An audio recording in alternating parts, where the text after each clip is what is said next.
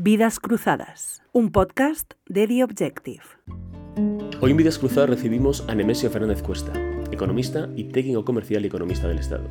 Es uno de los mayores expertos del país en energía y en cambio climático y fue secretario de Estado de Energía entre 1996 y 1998. Desde allí promovió la creación del mercado eléctrico y la liberalización de los mercados eléctricos y gasistas. En el sector privado ha ocupado cargos de responsabilidad en Repsol, donde fue director general y COO, y en la actualidad es Senior Advisor de Everwood Capital, un fondo de inversión dedicado a la construcción de plantas fotovoltaicas. Nemesio Fernández Cuesta es también colaborador habitual del diario El Confidencial. Con ustedes, Nemesio Fernández Cuesta. Nemesio Fernández Cuesta, bienvenido. Muchas gracias. Es un placer tenerte con nosotros. Y quería empezar ubicándote en, Google. Uno pone Nemesio Fernández Cuesta en Google y le aparecen personas, eh, muchos personajes que datan incluso de periodistas del siglo, de principios del siglo XIX, nacidos a principios del siglo XIX. Sí, efectivamente, el primer Nemesio Fernández Cuesta nació el 19 de diciembre, día de San Nemesio, de 1820. ¿Y, por culpa de ese Nemesio, tú te llamas Nemesio? Eh, sí, desde entonces, eh, pues él tenía un hermano, eh, el hermano puso a su hijo Nemesio en honor a su hermano y ese Nemesio es mi bisabuelo. Y mi abuelo se llamó Nemesio, mi padre se llamó Nemesio y mi hijo se llama Nemesio. ¿Tienes nieto o todavía no? No, tengo nieto. Pero tengo, tengo nietas fantásticas. si se tiene que interrumpir la saga, pues que se interrumpa. Y eh, los eh, Fernández Cuesta, ¿no? los digamos Fernández Cuesta, bueno, es una tradición eh, muy ilustrada, ¿no? por lo que uno por lo, por lo, que va leyendo. ¿Y esto te ha influido a ti, es decir, ser, parte, digamos, de una, de una dinastía intelectual? Pues no lo sé, pero lo que sí es cierto es que cuando naces y creces en una casa llena de libros, pues el libro es algo que te va atrayendo, ¿no? Y que te va... Entonces, tener en casa las obras completas de Baroja, las obras completas de Galdós, pues eso ya te permite eh, entender que hay un mundo que es muy distinto a lo mejor del mundo estrecho de casa al colegio y del colegio a casa. Y por lo tanto, pues bueno, pues dejas volar tu imaginación. Luego cuando ya eres mayor, pues te enteras de que, eh, pues eso, la familia Fernández Cuesta, es una familia ah, de tendencia muy liberal, es decir, ese primer Nemesio Fernández Cuesta pues, fue de los que participó en la Revolución de 1868. Su hermano fue magistrado del Supremo, pero no fue magistrado del Supremo hasta el primer gobierno Sagasta, porque eh, con Cánovas no, por liberal. Y después pues está eran médicos también. Mi bisabuelo ah, era médico de la Armada y fue director del manicomio de Toledo, por ejemplo, y mi abuelo fue militar. Su hermano Raimundo es el que rompe con la tradición liberal de la familia y eh, por su amistad con José Antonio Primo de Rivera pues se hace falangista, secretario de Falange y toda la historia después. Pero la tradición de la familia Fernández Cuesta es una tradición profundamente liberal, con la excepción. Pasa que, bueno, pues si ahora preguntas por Fernández Cuesta, pues todo el mundo todo el mundo de una cierta edad lo liga a la falange y a estas cosas, pero la realidad es que la tradición de la familia era liberal y era periodística. Ese primer Nemesio Fernández Cuesta pues tradujo, por ejemplo, Los Miserables al español era ah, traductor. sabía. Sí, sí, las traducciones de Víctor Hugo las hizo él. Tiene también traducido al español la historia universal de César Cantú, es decir, que era una persona ilustrada y liberal y trabajó muchos años en eh, distintos periódicos. O sea que la tradición periodística era parte de la familia. Por lo que has mencionado de Baroja, de Galdós, eh, bueno, indica que tú eras un, eras un, fuiste un niño lector. Eh, sí, sí, sí, sí. Y bueno, ahora procuro continuar siendo lector, pero sí, sí, fui un niño lector. ¿Y alguna vez te planteaste estudiar algo relacionado más con las letras, eh, una filosofía y letras o una carrera más humanística en ese sentido? Eh, no, siempre me llamaron la atención las ciencias sociales, es decir, nunca ah, hubiera sido capaz de estudiar ingeniería, de estudiar eh, temas técnicos, siempre me han encantado las ciencias sociales fundamentalmente porque eh, lo que hoy ocurre o cómo reacciona la sociedad hoy a un estímulo no tiene nada que ver con cómo reaccionaba la sociedad a ese mismo estímulo hace 15 años o cómo reaccionará la sociedad a ese mismo estímulo dentro de 20. Es decir, que esa ah, liberalidad de las ciencias sociales en la que al final lo que estás haciendo es sumar las reacciones individuales de mucha gente, pues siempre eh, me llamó la atención. ¿Y en la universidad eras un, eras un joven politizado? Porque, bueno, tú estás en una universidad en una época de, de mucha movilización, ¿no? Sí, yo estudié en la universidad para empezar, en lugar de empezar en octubre, empezamos en enero, porque hubo un ministro de Franco que decidió cambiar el calendario escolar. Y ese primer curso, luego otro ministro de Franco lo recambió y al final nuestro primero de carrera pues duró seis meses, de enero a, junio. Pero sí, yo entré en la universidad en enero del 74 y Franco murió en, en, noviembre del 75, pues esos dos primeros años eh, fueron años de mucho cambio, de mucha de muchas vivencias y efectivamente yo era delegado de mi clase y bueno, pues eh, por supuesto pues era profundamente eh, demócrata y me parecía pues que eh, la dictadura pues no tenía sentido y que desde luego no era propio de un país como España o de un país que, que debía recuperar su posición en Europa y en el mundo pues como un país normal. ¿Y tenías claro que querías hacer una oposición a un, a un, a un cuerpo de élite de la administración, como finalmente hiciste? Pues eh, no lo tenía muy claro en la carrera, pero al final te vas decantando y era una opción que eh, me gustaba. Debo reconocer que mi padre había sido subsecretario de Comercio del 69 al 73, que mi padre había sido ministro de Comercio, por lo tanto, lo de los técnicos comerciales y economistas del Estado, que es una fusión posterior, pues eh, siempre me había llamado la atención, pero sobre todo me llamaba la atención o me atraía que te garantizaba una independencia económica ya que no dependías de nadie, que si te sacabas la oposición, pues tenías tu manera de vivir, tu manera de ganarte la vida y a partir de ahí pues podías hacer lo que quisieras. ¿Qué diferencias percibes entre, como más persona tan interesada en las ciencias sociales, como, como, dices, qué diferencias así un poco a grandes rasgos percibes entre la juventud de tu generación y la, y la juventud actual? Te lo pregunto porque para quien nos esté escuchando, que tú eres profesor de universidad y entonces estás muy en contacto con, con, con jóvenes. Pues eh, yo creo que tienen una formación los de ahora muy superior a la que teníamos nosotros, tienen una visión del mundo muy superior, tienen una aceptación de la diversidad eh, muy superior. Nosotros veníamos marcados por una cosa que es eh, el criterio de convertir la normalidad estadística en normalidad de lo que debe ser, en ese aspecto de norma. Y esa era una de las marcas eh, diferenciadas de nuestra generación. Ahora son mucho más libres, mucho mejor preparados. Y bueno, lo que pasa es que ahora también tienen pues eh, esas cosas que te llaman la atención de he hablado, he hablado con Mengano. No has hablado con Mengano, le has escrito. Entonces, esa esa a lo mejor adolecen de una cierta ah, incapacidad de comunicación verbal.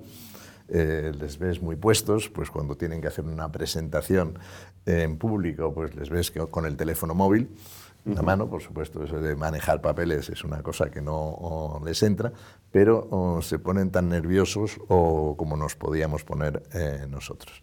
De todas maneras, yo creo que España ha progresado en ese sentido una barbaridad y los jóvenes de ahora pues tienen otros problemas, parecen distintos de los que teníamos nosotros, pero yo creo que es una generación en la que hay que confiar y que sin duda ninguna pues sacarán adelante este país y los, que, y los demás países de Europa. Porque yo doy clases en el IE y la verdad es que en el IE lo que hay son pocos alumnos españoles, pero te permite también, pues eh, con alumnos suecos, polacos, eh, árabes, de cualquier país de Oriente Medio, americanos, de cualquier país también de Latinoamérica, pues te permite tener una visión, pues a lo mejor de lo que pueden ser las élites de esos países, porque para pagarse una educación en otro país y en una universidad privada, pues hace falta una serie de ingresos. Pero en general yo creo que hay que confiar en la juventud. Me alegra que tengas una visión tan optimista, ¿no? porque se, suele ser todo el mundo muy agorero. Con, es, una tradición mm, que data desde, desde, Platón, ¿no? es decir, lo de ser pesimista con, con los jóvenes, pero ahora, bueno, como ha habido una revolución tecnológica tan, tan apabullante en los últimos 20 años, pues eh, parece que, es, que están echados a perder. ¿no? No, no están echados a perder. Vamos, tengo cuatro hijos. El mayor tiene 35 y la pequeña tiene 25. Entonces les he visto crecer, les he visto desarrollarse, les he visto formarse y bueno, cómo están afrontando su reto vital. Y la verdad es que no tengo ningún inconveniente, nada, ningún pero que ponerles a ninguno de ellos. ¿Y empatizas con, bueno, pues con esos problemas sociales, no, no, tanto, no tanto, digamos, a nivel personal o a nivel de carácter que tienen los jóvenes. Bueno, la cuestión, de la vivienda, em, porque también se habla de que, bueno, que, tampoco era tan fácil antes, ¿no? Esta idea de, bueno, viviremos peor que nuestros padres, pero, bueno, en muchos sentidos eso, eso no será, ¿no? Eh, yo estoy convencido de que vivirán mejor de lo que vivimos nosotros, sin duda ninguna, y eso es, eh, otra cosa es, primero, que la sociedad es más competitiva. Entonces no quiere decir que eh, todos los hijos vivan igual de bien que vivieron sus padres. Unos pueden vivir mejor, otros pueden vivir peor y al final la media estoy convencido de que será superior. Luego lo que pasa es que, eh, por ejemplo, tema de la vivienda. Pues el tema de la vivienda lo que hay que hacer es construir más vivienda.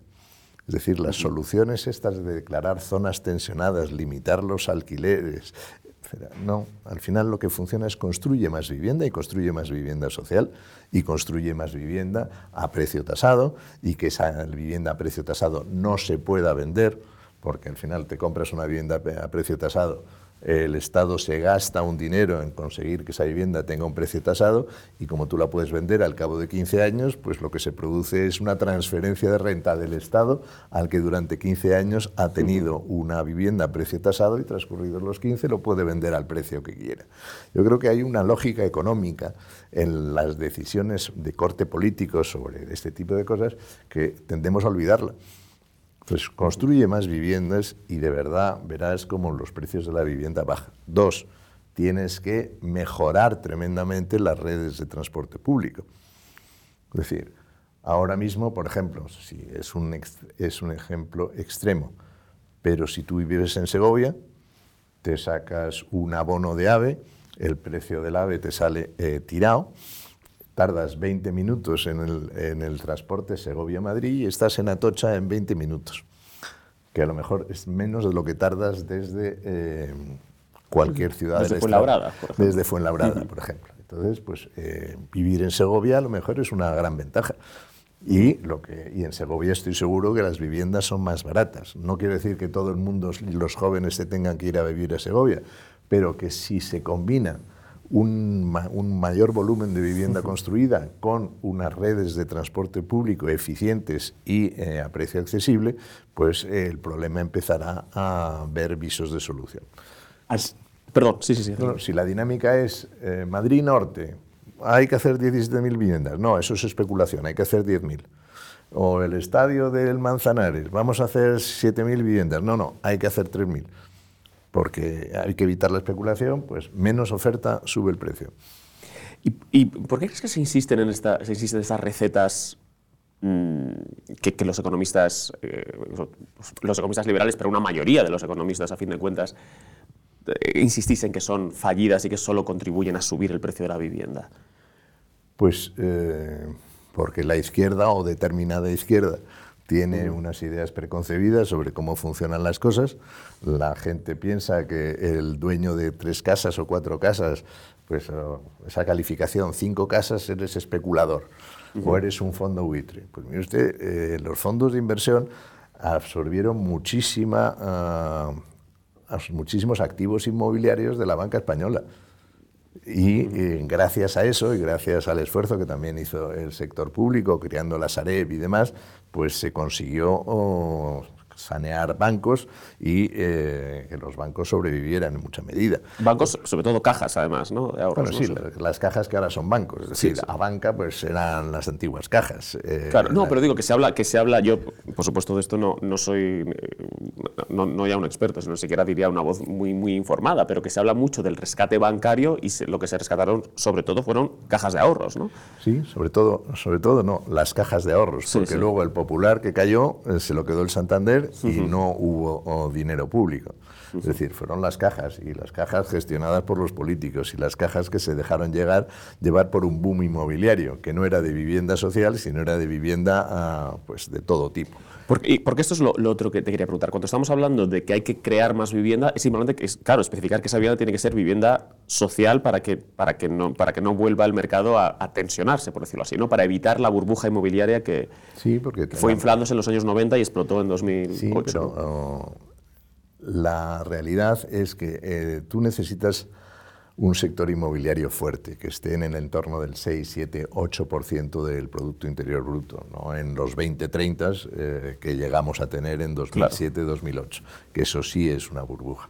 Pero oh, eso requiere eh, dinero para financiar. Pero si tú das el dinero para financiar y luego pues no hay demanda, pues se produce la pérdida de valor del bien, se ejecutan las, los créditos y ya estamos en crisis, porque automáticamente esas pérdidas de los bancos se traducen en que no dan crédito a ninguna empresa, ni buena ni mala ni regular, porque tienen que recomponer su balance por el agujero que les ha provocado.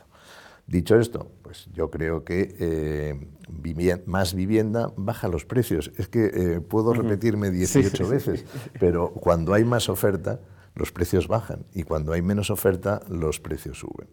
Y esa es la realidad. Si todos nos empeñamos en vivir en el centro de la ciudad, porque efectivamente es donde están los puestos de trabajo y es donde uno se ahorra más en transporte, pues al final, si la demanda es superior a la oferta, pues los precios van a subir.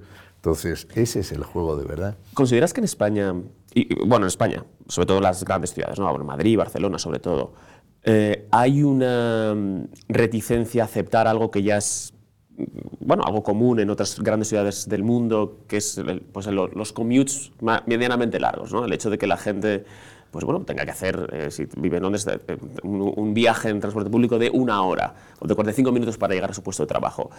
¿Crees que el trabajo es Mm, reducir esos tiempos o hacer medidas para abaratar la vivienda o también hacer un trabajo de mentalizar a la gente de que vivir en una gran ciudad conlleva esos sacrificios, por decirlo así. Bueno, vivir en una gran ciudad tiene ventajas, pero tiene también inconvenientes. Eh, pero efectivamente, ya he dicho al principio que hay que combinar una mayor oferta de vivienda social con una mejora de las redes de transporte públicos. Y que efectivamente, pues, hombre, la verdad es que hay mucha gente que viene en coche y se tira una hora en coche por las mañanas. Si tú puedes venir en situación aceptablemente cómoda en un transporte público y tardas menos, pues al final eh, las cosas se van imponiendo, porque la ley de la gravedad, aunque no se vea, existe. y mm, hay, otro tema muy controvertido, eh, muy complejo y muy interesante, que es el tema de la energía. ¿no? Eh, vamos a hablar de ello. en principio, déjame hacer un par de enclaves biográficos. Tú fuiste secretario de Estado de Energía, de energía del año 96 al año 98. Sí, en el primer gobierno de Aznar. Primer gobierno de Aznar. ¿Nos puedes contar un poco cómo sucede este nombramiento? Es decir, tú eres un profesional y recibes una llamada, ya, ya estás trabajando en cuestiones de energía eh, previamente. Vamos a ver, eh, yo me saqué la oposición de técnico comercial del Estado. Mi primer destino fue eh, importación de productos energéticos en el año 81 y pues empecé a trabajar en eso. Era la guerra Irán-Irak, el petróleo estaba ya en una de sus crisis, bueno, pues era un tema complejo y estuve tres años en el Ministerio de Comercio y después, en 1984, pasé al Ministerio de Industria como subdirector de Petróleo y Gas. Y de ahí pasé a, Repsol. En el Ministerio de Industria pues tuve que negociar eh, la el cambio de la normativa española. En España había un monopolio de petróleos, que era CAMSA. CAMSA era la única empresa capacitada legalmente para vender productos petrolíferos. Eso, por supuesto, cuando entras en Europa tiene que liberalizarse, cualquiera puede vender. Perdón, para que quien nos escuche, Repsol, eran empresas públicas, por eso, por eso, por eso está la relación entre el Ministerio de Industria y Repsol, que ahora a lo mejor habrá jóvenes que nos escuchen y digan, no entiendo muy bien qué está eh, pasando. Repsol, en aquel momento lo que existía era una cosa que era, se llamaba el INH, el Instituto Nacional de Hidrocarburos. Entonces, el Instituto Nacional de Hidrocarburos, en el año 81, se había segregado de del INI, del Instituto Nacional de Industria, donde estaban todas las empresas sobre las que el Estado tenía una participación, es decir, era propietario, eh, total o en parte, y eh, se había creado el Instituto Nacional de Hidrocarburos. Entonces, en 1985 nombran a Oscar Fanjul presidente del INH y Oscar pues tiene la ah, idea de modernizar el INH y crear una empresa petrolera integrada. Empresa petrolera integrada, pues que tuviera la parte de exploración y producción de petróleo y de gas en el mundo, de refino, de petroquímica y de comercialización. Es decir, que fuera pues lo que es conocido como empresa petrolera integrada. Entonces, eh, yo estoy en el Ministerio de Industria del 84 al 87 eh, y en el 87 Oscar Fanjul me eh, ofrece la dirección comercial del INH, que era básicamente crear la estructura comercial que permitiera competir con las grandes multinacionales, con la Exxon, con la Shell, con BP, es decir, todas las que iban a venir o iban a desarrollar su actividad comercial libre en España. Y eso había que hacerlo desde el antiguo INH, desde una compañía con unas estructuras públicas y, eh, digamos, teóricamente poco ágiles. Y hubo que modernizar la compañía. Entonces, Repsol es esa compañía. Se buscó una marca, que era una marca de lubricantes que hacía la refinería de Cartagena, que era pública, y esa marca es la que se decidió utilizar para dar nombre a todo el grupo. Y se creó Repsol, se eh, hizo el logotipo, ese sol saliendo por la línea del horizonte, que es el origen del logotipo de Repsol, y después se sacó a bolsa una parte de la compañía para que el propio mercado financiero te ayudara a disciplinar los usos y costumbres de la compañía, igual que pasa con las eh, multinacionales, y si estuviera siempre en esa línea. Y bueno, pues estuve en Repsol eh, y llevando la parte comercial pues hasta el año 96 y creamos toda la red de gasolineras que hoy todavía se pueden ver. Sí, sí, sí. Y que, eh, bueno, no es que todavía se pueden ver, es que es imposible no verlas, ¿no? está muy bien. Está muy bien y sobre todo lo que está, sobre todo lo que está bien es que... Mm, casi 40 años después de la liberalización, eh, Repsol y Cepsa, que eran las empresas españolas, hayan sido capaces de tener o mantener una cuota de mercado relevante. Porque eso da trabajo a las refinerías españolas y eso da, eh, crea empleo en España. Si hubiéramos sido oh, barridos por las multinacionales, como algunos vaticinaban, pues eh, ese empleo estaría en otros países. Y entonces, claro, digamos que tu nombramiento, que es a lo que quería llegar, es un nombramiento eh, bastante lógico, ¿no? Porque sí, bueno, me llama Piqué. Piqué había sido nombrado ministro de Industria, por Aznar. Eh, yo supongo que alguien, yo conocía a Piqué de alguna ah, historia anterior, porque él trabajó en la Generalitat cuando yo estaba en el Ministerio de Industria y nos habíamos visto, y supongo que alguien le sugeriría mi nombre, me llamó, me ofreció la Secretaría de Estado de Energía, acepté y nos pusimos al, al ¿Y, esa, Secretaría de Estado, eh, corrígeme si me equivoco, tenía la misión de liberalizar eh, o, entre otras tantas funciones, esa misión, digamos, a largo plazo y, bastante seminal ¿no? para lo que iba a ser España. ¿Y, ese reto cómo lo, cómo lo encarabas? Bueno, pues estuvimos viendo las distintas alternativas y decidimos que eh, lo mejor era liberalizar y abrir el mercado eléctrico, porque antes existía, al final, la optimización de qué central eléctrica tiene que eh, funcionar era una decisión administrativa basada en unos entendimientos de cuáles eran los rendimientos y los retornos que la inversión de esas, eh, de esas plantas merecía. Al final, el sector, el Estado garantizaba a los distintos empresarios un retorno por las inversiones que había hecho para abastecer la demanda eléctrica. Entonces decidimos que había que cambiar radicalmente y que las empresas subastaran su electricidad, ofrecieran su electricidad al mercado. Y esa, eh, en función de lo que las empresas ofrecieran, eso es lo que, eh, esas eran las que ofrecían más barato, esas eran las centrales que funcionaban.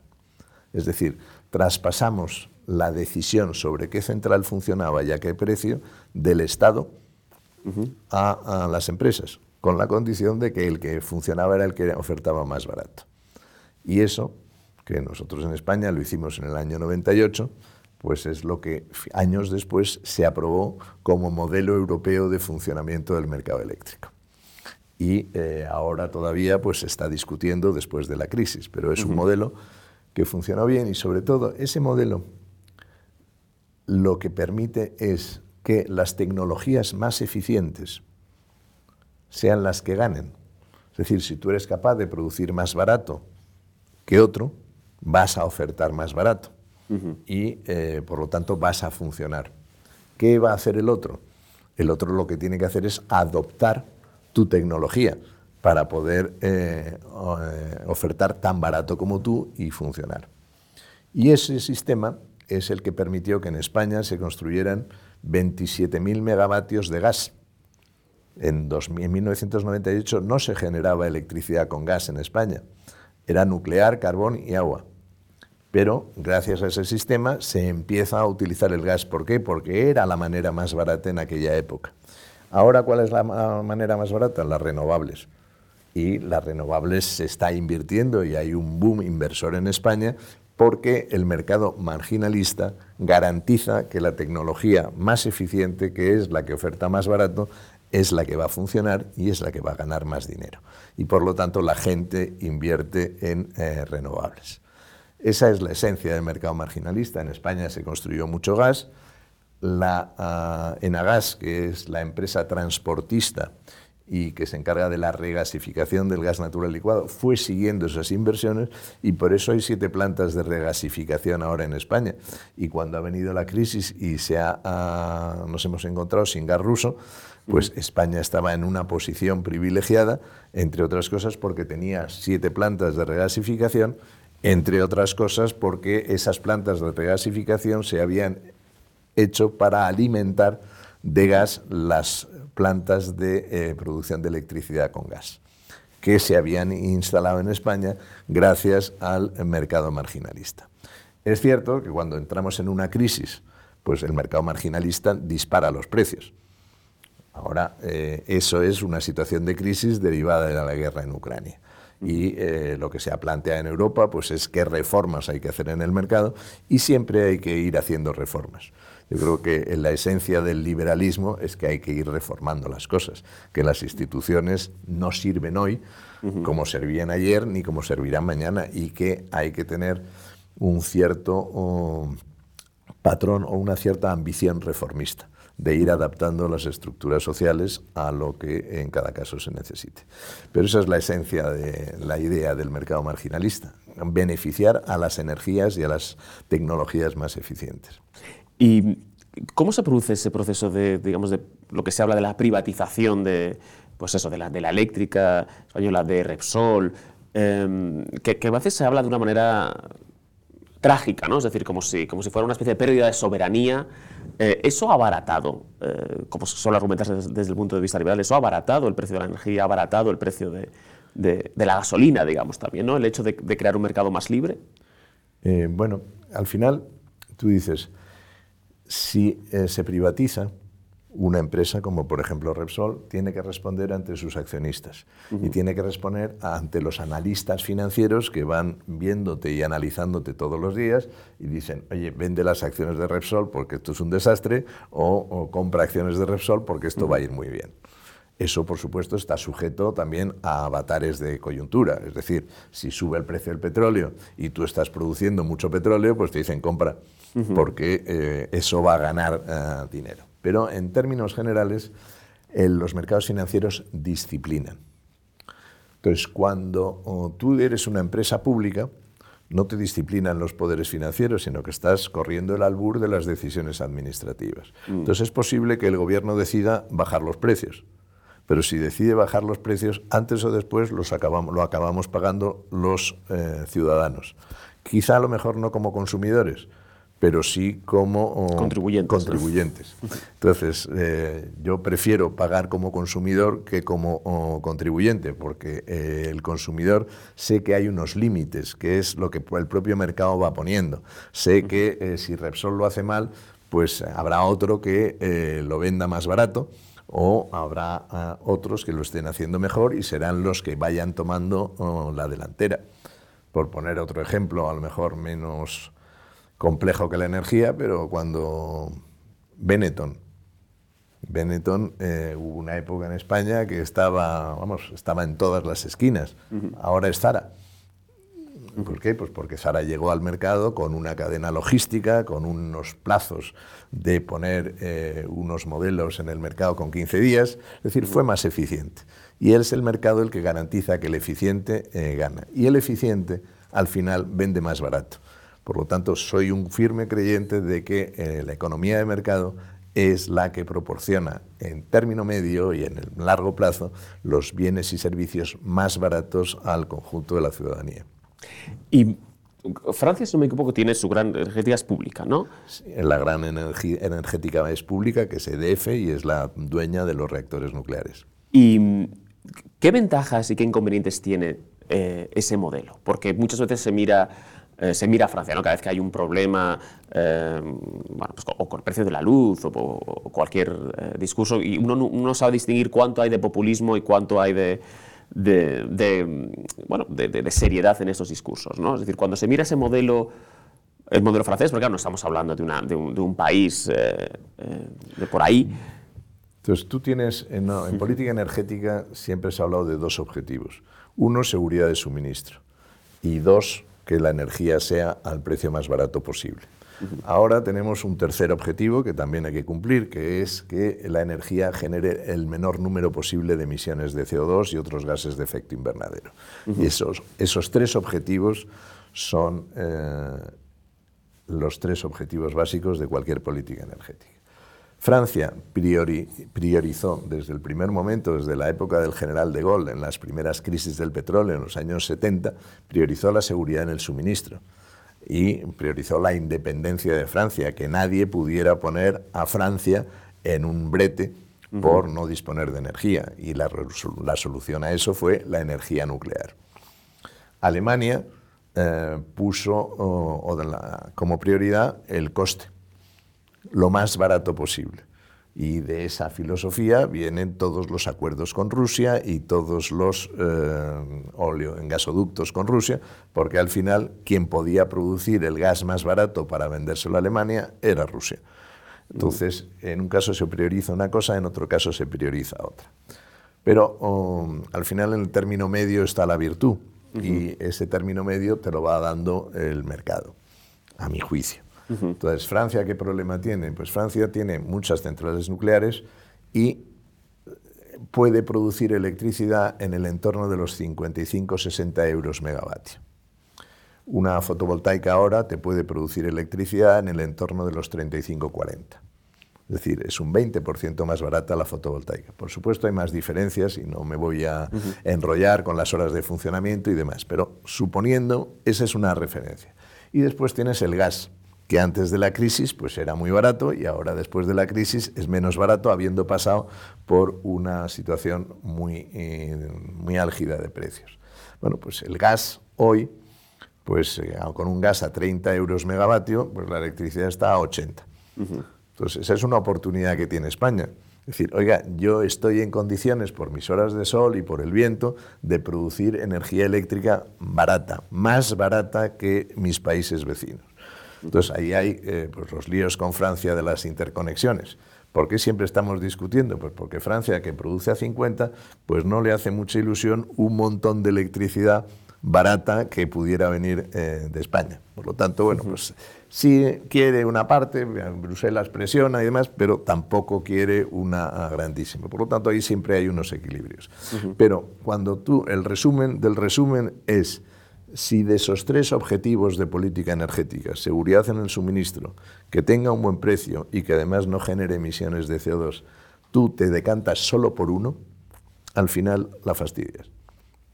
Hay que eh, ir buscando una ah, mezcla, hay que eh, tener presente la seguridad en el suministro, es decir, no puedes depender solo de fuentes ajenas, Hay que tener en cuenta el coste porque tu industria tiene que ser competitiva y en estos momentos pues hay que tener en cuenta la necesidad de reducir emisiones de CO2. Y esa mezcla, pues eh, hay veces que te decantas por una cosa, te decantas por otra, pero esa mezcla, que es siempre más difícil, pues es donde está, a mi juicio, la ventaja que al final se puede obtener. ¿Y, qué opinas de la energía nuclear? Otro tema tan dilemático en la conversación pública.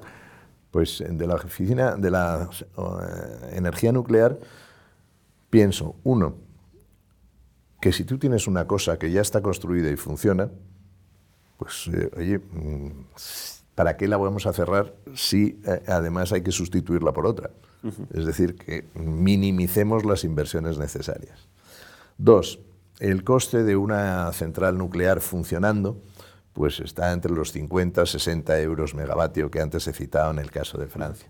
Pero una nueva te vas ya a 120, 130 y están los ejemplos de la que ha construido Inglaterra en Hinkley Point y eh, al final es mucho más eh, cara. Por lo tanto, creo que económicamente no tiene sentido construir centrales nucleares nuevas pero sí tiene todo el sentido mantener las existentes. Obviamente hay una cosa que se llama Consejo de Seguridad Nuclear, y los dueños de las centrales tendrán que cumplir todos los requisitos que el Consejo de Seguridad Nuclear eh, ponga encima de la mesa. Pero mm, han funcionado, van a, en España van a cumplir cumpliendo 40 años. A lo largo de 40 años no hemos tenido incidentes significativos y eh, yo creo que es una energía que además no genera emisiones y además te produce independencia económica y que hoy nos da el 20% de nuestra electricidad. Entonces, en esa mezcla o en ese equilibrio de objetivos, pues una cosa que me da el 20% de la seguridad y al mismo tiempo es prácticamente independiente, que eh, me da una electricidad a un buen coste, pues eh, yo es una cosa que no tengo ninguna necesidad de eh, sustituirla. Em, hablábamos de las emisiones la preocupación por las emisiones de, CO2 y otros gases de efecto invernadero y en más a largo plazo el cambio climático ha estado siempre en todas las conversaciones sobre, sobre política energética, desde que, desde que tú estás eh, pues en activo. Sí, cuando yo era secretario de Estado de Energía se firmó el protocolo de Kioto, que se firmó en el año 97 y lo firmó el primer el gobierno de Aznar. Creo que era Isabel Tocino, ministra de Medio Ambiente en ese momento. Entonces, eh, siempre ha estado la primera cumbre de la Tierra donde se habla de donde se habla del problema del cambio climático por primera vez desde 1992.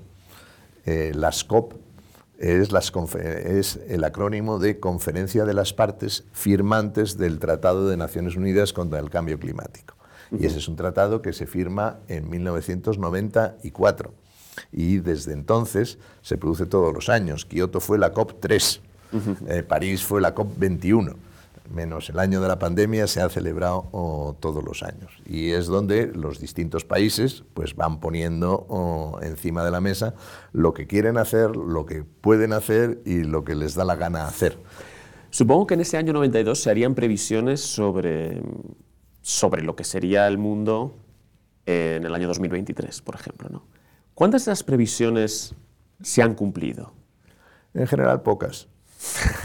o sea, en general pocas, aunque la tendencia se mantiene. O sea, en, mm. todas estas cosas, mi experiencia me dice que las grandes líneas se suelen cumplir.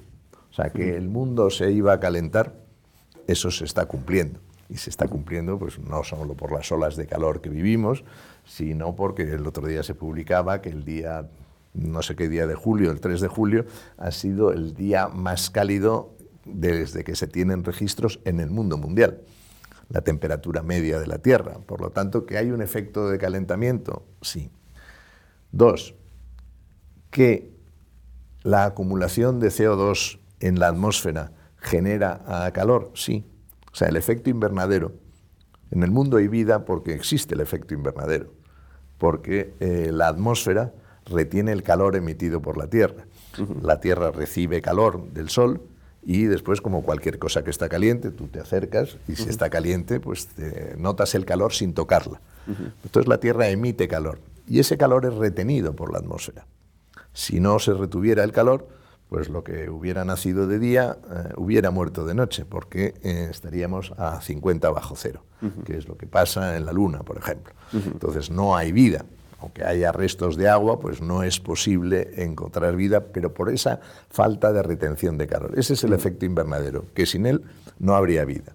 Entonces, en el siglo XIX ya se empezó a estudiar el efecto invernadero y los primeros científicos que se pusieron a la tarea pensaban que si la atmósfera es oxígeno y nitrógeno, pues serían el oxígeno y el nitrógeno los gases capaces de, esa retención de calor. Y sin embargo, no. Resultó que la retención de calor pues, eh, corresponde a una parte muy pequeña de la atmósfera, donde está el CO2, donde está el metano, donde está el argón y donde está el vapor de agua. O sea, por eso los días de invierno con nubes son más cálidos o menos fríos que los días de invierno despejados, porque el vapor de agua de las nubes hace ese efecto de retención de calor. Claro, cuando te empiezas a ver que cada vez que tú quemas carbón, quemas petróleo o quemas gas, estás emitiendo CO2 a la atmósfera, pues eh, empiezas a pensar que estas acumulaciones, entonces el primero que empezó a pensar y se dedicó a medirlo, pues fue un americano que se llamaba Killing en el año 57 y desde entonces el contenido de CO2 en la atmósfera no ha hecho más que crecer. Cuando se puso la primera medición estaba por 200 y pico partes por millón y ahora estamos en 420. Claro, los escépticos te dicen 400 partes por millón va a generar este, este efecto. Dice, pues mire, eh, parece ser que sí. Yo no soy un científico, me dedico a leer estas cosas porque siempre me han, eh, me han interesado y me ha interesado y me he dedicado a la energía. Pero en cualquier caso, lo que sí es cierto es que el CO2 y otros gases calientan la atmósfera. Y sí es cierto también que podemos constatar que hace más calor que unos años. Y sí es cierto y podemos constatar que esos desequilibrios del calor y del frío, si recordamos del colegio, el aire frío se eleva y el caliente, el aire caliente se eleva y el frío viene a, a, ocupar su sitio y el viento es un aire en movimiento, pues lo que está haciendo es que los fenómenos meteorológicos cada vez sean más extremos decir, aquí ya cada vez que llueve, en esta época del año, cada vez que llueve, pues el otro día en Zaragoza y en Vitoria, pues tuvimos unas tormentas que nadie eh, había visto o nunca jamás. Esa virulencia de los fenómenos extremos, pues es una parte del cambio climático. Si el mundo se va a ahogar y los niveles del mar van a subir 10 metros o 12 metros, yo estoy convencido de que no. Pero estoy convencido de que no porque el dinero y la tecnología han ayudado a la raza humana siempre a solventar cualquier problema que se le plantee. Y eh, este problema pues lo, plan, lo resolverá a la humanidad a base de dinero y eh, tecnología, como las vacunas. Mucho dinero y mucha tecnología y se resolvimos la pandemia en un plazo récord gracias a esos dos factores. Entonces yo estoy convencido de que la apocalipsis del cambio climático no se va a producir, pero porque tenemos que dedicar ingentes cantidades de dinero y de tecnología a solucionarlo. Y si no nos dedicamos al problema, si, si, no nos ocupamos de resolver el problema, pues vamos a tener eh, más dificultad. Y vamos a tener más dificultad pues porque el vino, pues eh, las cepas, van a, tener que, que, van a tener que irse plantando oh, cada vez más altas pero bueno, pues a lo mejor en Rioja podemos seguir subiendo, pero en Ribera del Duero o en Utiel Requena pues no puede seguir subiendo. Eh, los naranjos, la salinidad del mar que puede afectar al eh, marisco, las temperaturas que eh, sufrimos, pues todo eso oh, son problemas que van a afectar a nuestra vida y que habría que resolver. Y la mejor manera de resolver es reducir las emisiones de CO2. ¿Y esas emisiones de CO2 pueden reducirse a nivel local? Es decir, ¿tiene algún sentido una política de reducción de niveles de CO2 casi a nivel municipal cuando estamos hablando de un problema atmosférico? Es decir, sin un, decir, sin un pacto global, ¿no? De, sin un protocolo como que, que, no firmó Estados Unidos, ¿no? por ejemplo. No, Estados Unidos ahora está. Ahora está, pero no estuvo en Kioto, ¿no? Estuvo, no estuvo en Kioto, estuvo en París. En París con Obama, ¿no? Estuvo en París con Obama, se salió con Bush y ha vuelto, pero no, se salió con, Trump, y, ha vuelto, y ha vuelto con Biden. Ha vuelto con Biden. Pero el problema es China. O sea, ¿quién hay que sentar en la mesa? China. China emite más que Estados Unidos, la Unión Europea e India juntos. Y ese es el problema. Ahora, a, la pregunta, ¿tiene sentido?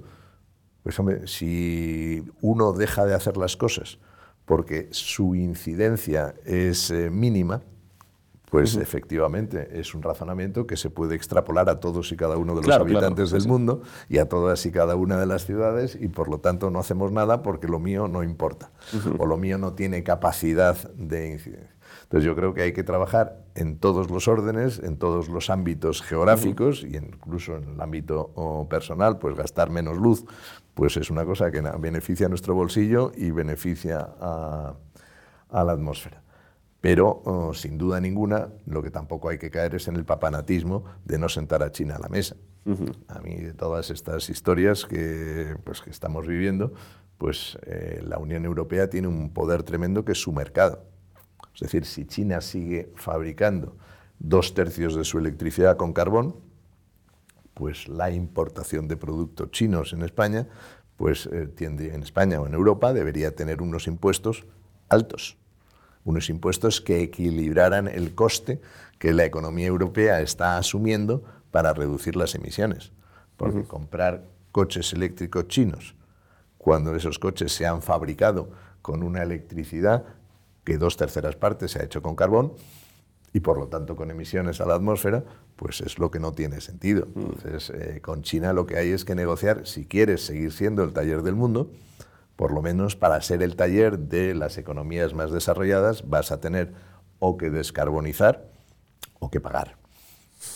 Pero eso, ese equilibrio... ¿Y esto que parece tan de sentido común? ¿Por qué no puede hacerse por la dificultad, por el poder, eh, digamos, la, simetría de fuerza que tiene China respecto al resto de países? Pero... Eh, sí, porque para empezar, en la diplomacia de Naciones Unidas, lo que no se puede aceptar es imponer a ningún país una determinada política. Es decir, las Naciones Unidas es un pacto de iguales y por lo tanto, pues usted yo haré lo que a mí me parezca. Dicho lo cual, dentro de lo que a mí me parece, puedo llegar a acuerdos. Y eh, la negociación internacional está en cuando eres renuente a llegar a acuerdos, pues mira, vamos a ver si nos sentamos y te esfuerzo un poquito a, llegar a un acuerdo, porque es bueno para ti, es bueno para mí y es bueno para todos. Pero sin sentar a China en la mesa, de verdad, China dice que va a alcanzar la neutralidad en emisiones de carbono en 2060, Europa en 2050, pero oh, de momento está, ah, es mucho mayor el esfuerzo que tiene que hacer China de aquí al 2060 que el que tenemos que hacer en Europa, que es brutal de aquí al 2050. Entonces, eh, eso es... Pero me refiero también no solamente a intentar convencer a China sentándonos a la mesa, sino tu propuesta, por ejemplo, de, subir eh, los impuestos a las importaciones. ¿Eso se plantea o, o Sí, en Europa existe una cosa que se llama el Carbon Border Tax, que se está empezando a implementar y que se implementará en 2026-27 pero yo forzaría un poco más la mano en esa línea. Y el argumento desde un punto de vista mm, moral que podría sacar China podría ser, miren, ustedes llevan eh, quemando carbón eh, desde el siglo XIX y enriqueciéndose y sacando a su población de la pobreza eh, de una manera masiva y ahora me toca a mí, ¿no? sí, y usted lo va a hacer y lo está haciendo y eh, resulta que nosotros estamos asumiendo la responsabilidad del liderazgo, de hacerlo los primeros. Pero oh, ya buena parte del CO2 que está ah, en la atmósfera ya es suyo. Es decir, no solo es de Estados Unidos y de, eh, y de Europa, ya, y ya usted, el 31% de las emisiones del mundo son suyas. Entonces, eh, bueno, pues como siempre, pues hay argumentos en pro y en contra, pero la negociar es eso. Y la, la, cuestión individual, yendo a la cuestión individual, que a mí es que me interesa, me interesa mucho porque mm, creo que es... Eh, eh, por eso te hacía la pregunta de, bueno, pero si China, ¿qué sentido tiene que yo meta esto en el contenedor amarillo y haga no sé qué? ¿no? Em, desde el punto de vista moral, de nuevo, el del individuo tiene, tiene una dimensión muy interesante el cambio climático, ¿no? porque es algo donde evidentemente tu acción no va a repercutir, pero tu acción como parte de un colectivo, sí, ¿no? es decir, hay que hacer una conciencia, hay que concienciar a, los individuos de una manera muy particular. Em, esto de la ansiedad climática, ¿Tú lo ves justificado de alguna forma? Es decir, esto, decir bueno, no sé si coger un avión o, o irme en tren. ¿No? Bueno, que, bueno, evidentemente si vas a Japón, pues no vas, no vas a ir en tren, pero es, es importante que las personas vivan tratando de reducir su huella de carbono o tampoco conviene que convertir esto en un problema personal. vamos a ver, ahí hay varias dimensiones eh, que una de las cuales me preocupa bastante. O sea, el cambio climático es una bandera muy querida por la izquierda y sobre todo por cierta izquierda. En mi opinión, no tanto por el cambio climático, sino por la oportunidad que eh, luchar contra el cambio climático permite de decirle a la gente cómo tiene que vivir. Y desmontar el capitalismo también. exactamente, y de paso desmontar el capitalismo. Entonces, esa ah, reacción de eso de que te digan cómo tienes que vivir, pues eh, lo lleva mal bastante gente. Y en España en general lo llevamos muy mal. Pero vamos, desde el motín de Esquilache, que nos dijeron cómo tenían que vivir. El cómo teníamos que llevar la capa. Cómo teníamos que llevar la capa, pues desde, desde, ese entonces hay muchos ejemplos de que no nos gusta nada que nos digan cómo tenemos que vivir. Y yo creo que no hay que, eh, hay que explicar lo que pasa. Y que la gente es lista y la gente lo entiende y la gente lo asumirá en la medida que lo tenga que asumir. Al mismo tiempo, tienes una segunda dimensión. Eh, eh, se ha liberalizado el transporte ferroviario. Ya no solo tenemos a Renfe, tenemos a Wigo, tenemos a Yoigo, tenemos a Irio, tenemos varias compañías que ofrecen eh, billetes de tren de alta velocidad muy baratos. Entonces, al final, eh, tú te vas a plantear si me voy de Madrid a Sevilla en avión o de Madrid a Barcelona en avión o me voy en tren, y si te ofrecen una alternativa que entre que voy al aeropuerto y me paso los controles, etcétera, etcétera, tardo menos o tardo igual o tardo un poco más, pero me estoy ahorrando no sé cuánto, pues al final voy en tren. Entonces, hay procedimientos que eh, introduciendo liberalidades en la economía, liberalizando los transportes, bajas los precios. Y si bajas los precios, pues la gente se va a decantar por uh, una opción. Claro, hay incentivos virtuosos, digamos. Exactamente, pero eso es dejarle a la economía que eh, vaya funcionando sobre la base de que no hay monopolios. Y que es importante que no haya monopolios, porque el monopolio siempre va a aprobar eh, los precios más altos para ellos, para el monopolista. tema em, vehículo particular, ¿no? Eh, claro, se, dice, bueno, vamos a, para reducir esa, esa, esa, emisión de gases en el centro de las ciudades, pues eh, prohibimos la entrada de coches de más de X años, eh, les ponemos etiquetas em, a, los, a los demás y permitimos la entrada de coches eléctricos hasta, hasta la misma Puerta del Sol, ¿no? Esto se dice beneficia a las personas que tienen dinero para cambiar de coche, para vender el viejo diésel y comprarse un coche eléctrico. Pero claro, aquí hay un, aquí hay un dilema irresoluble, ¿no? Es decir, o uno subvenciona el coche eléctrico y, compra eh, el viejo coche diésel de la persona que no lo puede cambiar, o acabas machacando a quien menos poder adquisitivo tiene. Eh, sí, es uno de los temas de que, hay que cuidar. Es decir, que las, eh, hay que cuidar incluso al propietario del coche diésel, que tiene 15 años y que ya no puede circular pues, por los centros de las ciudades, pues hay que cuidarle y hay que incluso permitirle o subvencionarle la transición a un coche todavía diésel, pero que eh, por sus especificaciones contamina la cuarta parte o la tercera parte de lo que contaminaba su coche diésel de 20 años. Y eso ya está reduciendo las emisiones, eso nos está marcando el eh, camino. Dos, hay que esperar a que las baterías se eh, abaraten. Tres, hay que desarrollar un programa de cargadores el 80% de los coches de España duermen en la calle.